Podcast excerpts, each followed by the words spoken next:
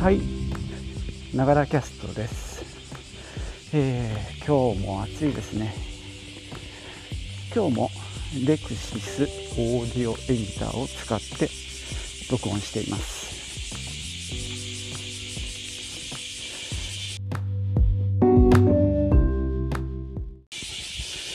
えー今日はねあのイベントがある日でちょっといつもより1時間早く出勤しています。えっとですね、まあ、毎年やっているセミナーなんですけどね、あの、通常は会場で人を集めて、まあ、100人から200人規模で行うんですけども、まあ今回はこのコロナの影響もあって、えー参加者が大変少ないです。まあ、あの会場、ね、午前の部、午後の部があって、その後、まあワークショップっていうことでね、なんかちょっと手仕事をしたり、まあ、楽器を触ったりとかね、そういう、まあ、企画なんですけども、まあ、どうでしょう、一月ぐらい前の段階で、やはりちょっと集客が難しいっていうことも割とはっきりしてきたんで、まあ、ちょっとオンラインもやろうっていうことにしました。まあ以前去年もですね実は会場で開催したものをビデオ録画しておいてそれをね後日配信という形でウェビナーをしたこともあります。まあその場合はね録画さえきちっとできてればまああとは後工程でなんとかなる。ということもあって、まあ、ちょっとねやはりウェビナー自体が初めてだったんで、まあ、結構なんだろう。そう簡単じゃなかったんですが、まあ、なんとか開催できました。で今年はですね、まあ、その方法もあったんですが、えーまあ、結局後処理にまあイベントが終わった後にまあいろいろやることが多いわけですよねその場合。でまあリアルタイムでやっちゃう分にはまあその場で終わるっていう部分がちょっと魅力だったので今年はちょっとそれをやってみました。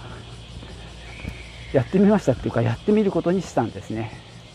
でまあ今日本番なんですね、まあ、ちょっとねいろいろあの不安はあります。まあ昨日も、えー会場でちょっとあのー簡単なテストをしたりまあ2週間ぐらい前も1回行って w i f i の具合を確認したりとやってはいるんですけどもやはりあの今回 Zoom のウェビナーっていうシステムでやるんですけども、まあ、Zoom で配信しながら同時にまああの先生が講師の方がね、えー、パワーポイントも使われるんで、まあ、パワポの画面も見せると。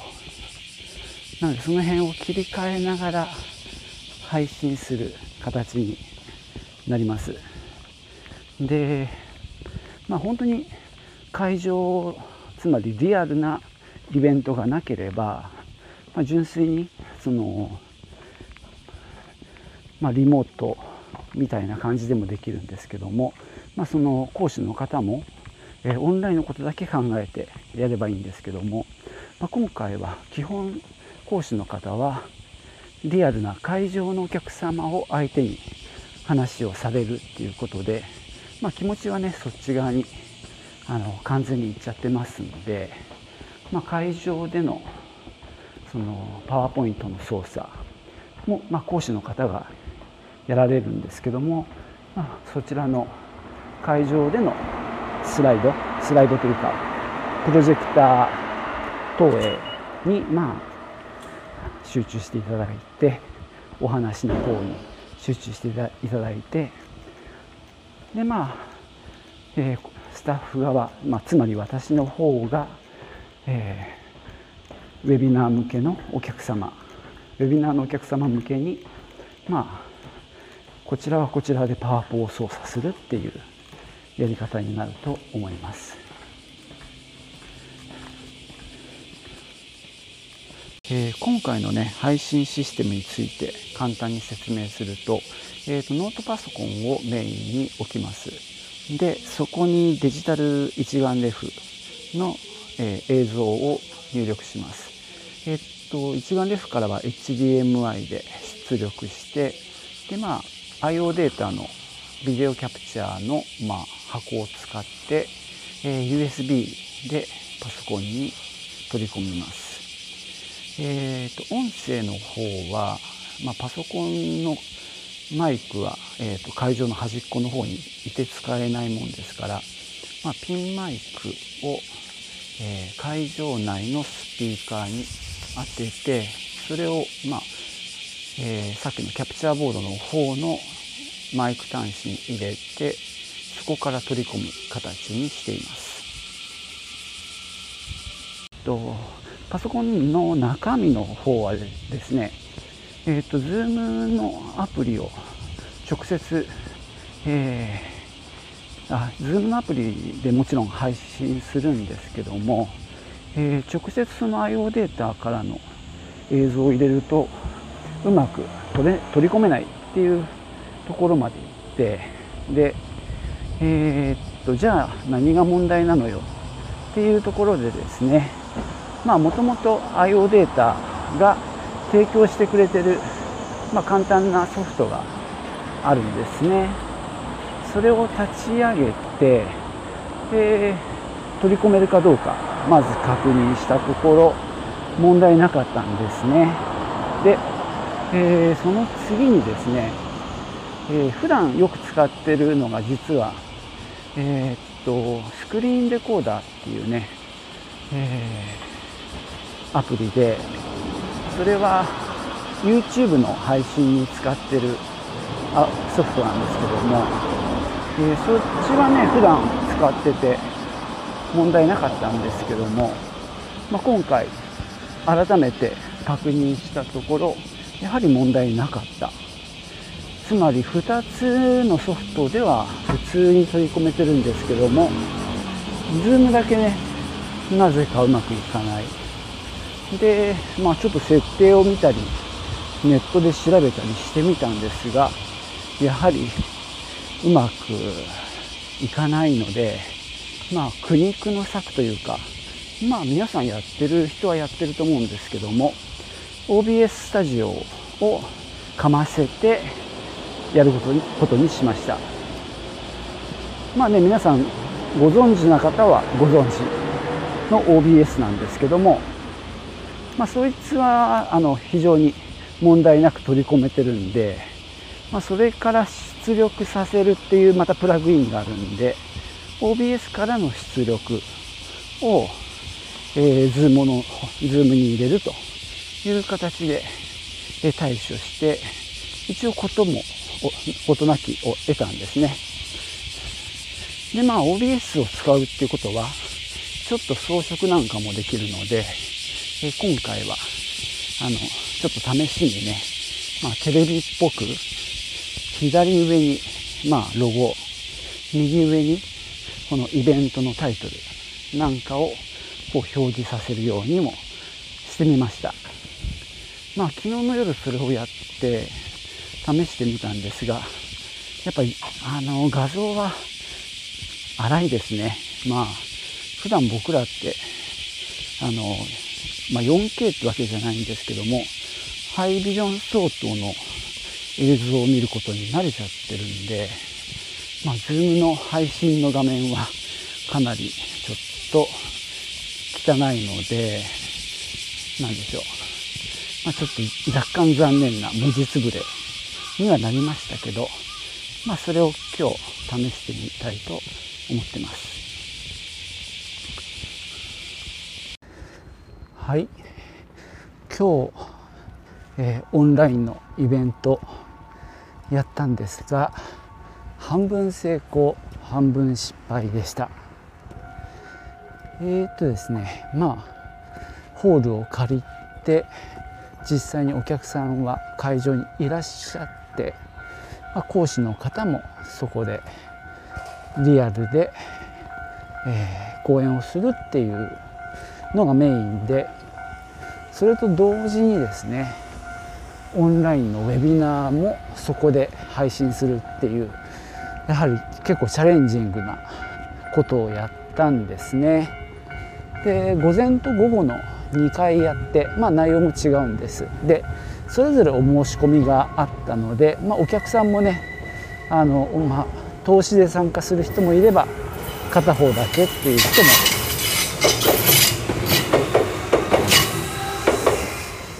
あのいらっしゃったんですけどね。まあ、えー、午前はねそれでもなんとかうまくいってよかったんですけども、まあ、午後がですねちょっとトラブルがいろいろありました。まあ、一つはですねまず Zoom のソフトそのものがものすごく重くなってしまっていてというのはですねまあ午前の部が12時ちょい前ぐらいに終わってでまあ配信を終えて、まあ、全員に対してまあ会議室から退出みたいなことをやったんですね。でオンライン上に記録も取ってたのでその記録が全部終わった後ダウンロードしてみたいなことをやってでまあ午後もそのままやれると思って、まあ、パソコンはそのまま置いて昼食をとってで戻ってきたらいろんな準備を始める時に Zoom の動作がすごく重くなってたんですよ。まあ、例えばなんですけども、まああのウェビナーを、まあ、まずブラウザ Zoom の管理画面から、まあ、立ち上げて Zoom を立ち上げて配信開始をしますよね。で、まあ、最初はあのリハーサルモードで、まあ、ブロードキャストしてない状態でまあ、画像の確認音声の確認などをするんですけどもあの例えばマイクのねオンオフを切り替えたり、まあ、ソースどのマイクを使うかっていうのを選んだりっていうのが、まあ、左下のマイクのアイコンのところでやれるんですけどもそれを押してもね反応しないんですよ。で押してしばらく経つとようやくそれがファッと上に立ち上がってくるっていうような状況でなんかすごく反応が鈍いんですね。でもまあちょっとそこで、まあ、僕も原因を突き止められればよかったんですけども結構もう時間がなくってでまあなんとかそれで設定を確認マイクとあと映像の方ですね。デジカメから OBS 経由で、えー、映像入力するっていう流れの確認。それからまあパワーポイントの切り替えなんかをやってまあ午前にねそれはある程度やれてたので、まあ、そのおさらいなんですがまあその一つ一つもえー、どれも時間がかかって重たいっていう状態で、まあ、かなり不安ではあったんですけども、まあ、一応形は整ったんで始めたわけですね。でそうするとまあリアルに会場を映しているデジカメの映像がやっぱ時々止まっちゃうんですよね。こう人は動いてるにもかかわらずこう一瞬この写真を撮ったような形で固まったままで止まっちゃってでちょっとして動き始めるともうちょっとそのその間が駒落ちしてるというかその間にね人が動いちゃってるような感じで、えー、なんかとにかく映像が止まる。でまあ音声もどうも止まってたらしいんですね。これはえー、っとまあ終わった後のアンケートで分かったんですけども音飛びも結構頻繁に起こってたようです。でさらに言うとですね配信中2回ぐらいそのホストが落ちるというちょっと今までにないアクシデントもありました。まこれはですね本当に突然起きてえー、っと今回は、まあ、ノート PC でホストをやってで一応なんだろう Q&A とかチャットを見るためにもう一個ですね iPad を横に置いて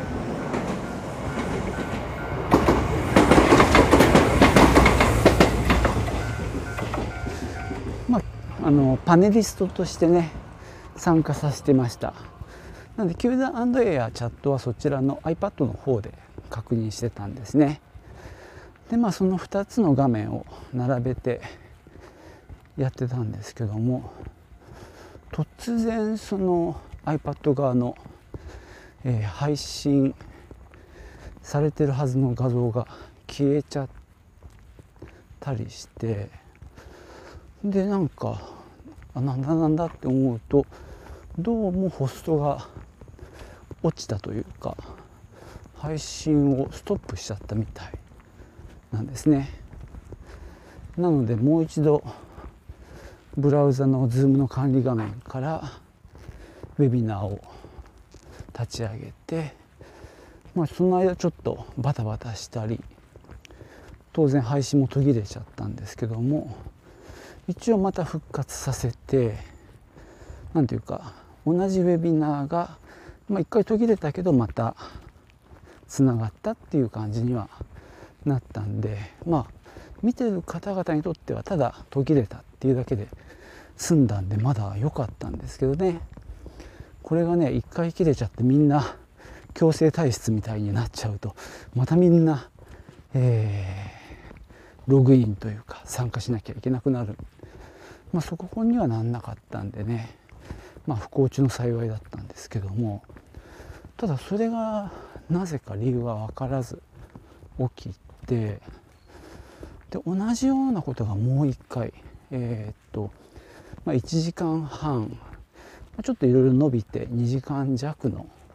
中でそういったトラブルが2回起きました。この何でしょうね。このトラブル。で最初にその Zoom が重かったっていうのはまあ配信中もそうで、まあ、デジカメの映像から、まあ、パワポの画面に、まあ、共有でを使ってね、えー、と切り替えるんですけどもその共有もボタンを押してから、まあ、候補の絵がバッと出てくるところまではいいんですけども、まあ、共有したいウィンドウをね選択して、まあ、周囲の縁の色が変わってその後右下の共有ボタンを押すんですけども押した後もやっぱりなかなか始まんない。ちょっと、えー、少しやっぱり時間がずれてやっと共有が始まる。だからまあ考えられるのはマシンそのもののリソースが何かに食われててでこういう作業そのものが重くなったんじゃないかっていうのが一つですね。まあ、もう一つその音飛びとか画像が止まるので考えられるのはえー、っとまあ会場の w i f i 環境が、まあ、良くなかったっていうその2つが今思いつく原因です。でそうですね。この特定をどうするかっていうのはまたちょっと原因をね探っていかなきゃいけないんですけどもとりあえずですねその直後のアンケートを見てたら午後の部に関しては半分以上の人が映像と音声に問題ありという回答をしてたのでちょっとこれはまずいなと思いまして、まあ、急遽ですね記録用に録画したビデオを、まあ、その参加者の方だけに限定公開するっていう方向性が出ましたんで今日、まあ、そういったメールを参加者の方に打ちました。まあ、午前中に関してはまあまああのうまくいってましたし、まあ、アンケートもねほぼほぼほぼあの問題なしという回答だったので一応今のところそちらは考えてないんですけども取り急ぎ午後の部に関しては対応しなければいけないと考えてます。まあ、今回やってみて、まあ、怖いなとも思いましたね。まあ、結局のところ会場のお客さんを待たせるわけにもいかないので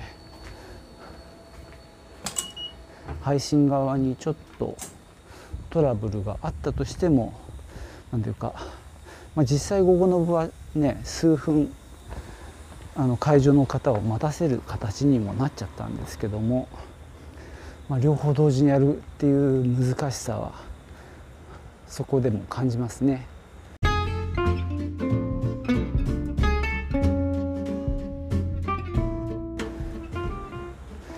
まあちょっと事前の準備不足もありますでそこのまあ w i f i 環境の確認あとまあやっぱり本当は有線 LAN でつないだ方がやっぱりいいなとも思いましたでまあ会場の w i f i 使うってことに対してはやっぱりまあリスクがあるのでやっぱり自分たちで使えるようなまあ w i f i のモバイルルーターなんかを用意する方が良かったかもしれないなと思ってます。でまあ、あと根本的にはその同時配信をしないという選択肢もやはりあったなと、え思ってます。まあ、その特に同時配信の良さっていうのは Q&A ですよね、えー、質問の部分でいろんなリアルタイムでやり取りができるのでそこは、えー、やっぱりリアルならリアルタイムならではの良さがあるんですけどねただまあ今回のようにま画質や音声で、えー、トラブってしまうっていう可能性もあるんでねやっぱり下準備をよっぽど念入りにしとかないとまあちょっと問題が出てくる可能性がありますね。まあ、今回ね初めてやってみて、まあ、貴重な経験が得られたので、まあ、またねちょっと頭を整理して今後につなげたいと思ってます。